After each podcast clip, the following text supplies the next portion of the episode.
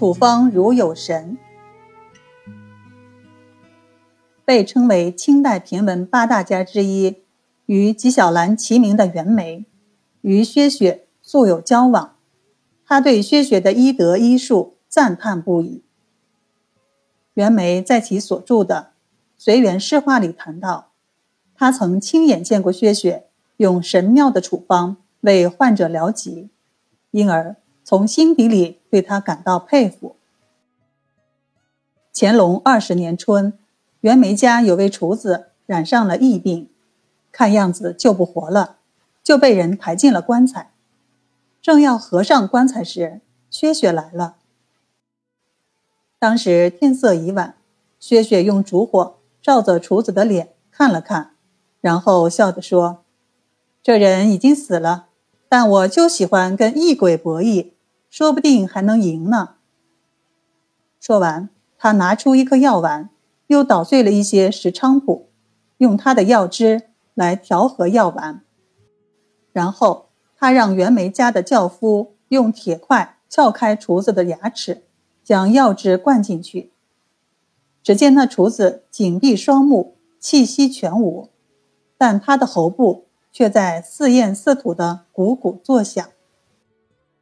薛雪嘱咐说：“好好让人看着他，明早鸡叫时就会有动静了。”第二天一大早，那厨子果然醒了。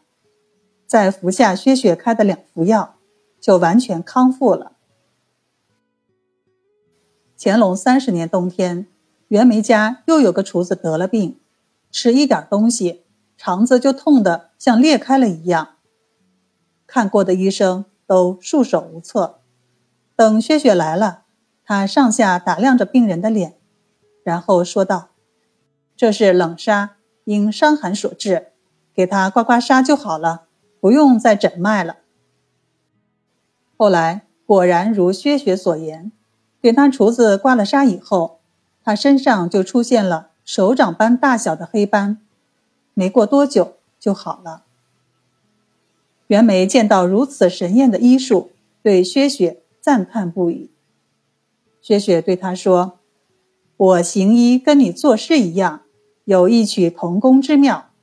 你是作诗如有神。”我是处方如有神。薛雪说自己是以神行医，此非虚言。《清史稿》曾记载，他断人生死不爽，疗治多异迹，说的就是薛雪不仅治疗方法奇特，还能诊断出一个人到底是生是死。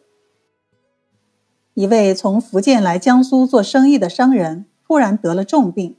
情况危急，薛雪看过之后说：“人不行了，已经不能治了。”他所住的旅店的老板对薛雪说：“我知道人生死有命，但您是否能让这位客商多活几天，等他的儿子过来把他接走，顺便将费用一并缴清，那我也就无牵无挂了。”薛雪答应说：“可以试一试。”他给那位病人开了药，病人服了以后，病情有所好转。到了第十三天，已经能稍微坐起来了。这时，他儿子也从福建赶了过来。雪雪悄悄告诉旅店老板：“这人今晚就会死。”这话让老板感到十分惊讶。雪雪对他说：“我只答应你，让那病人多活几日。”却未承诺让他一直活下去。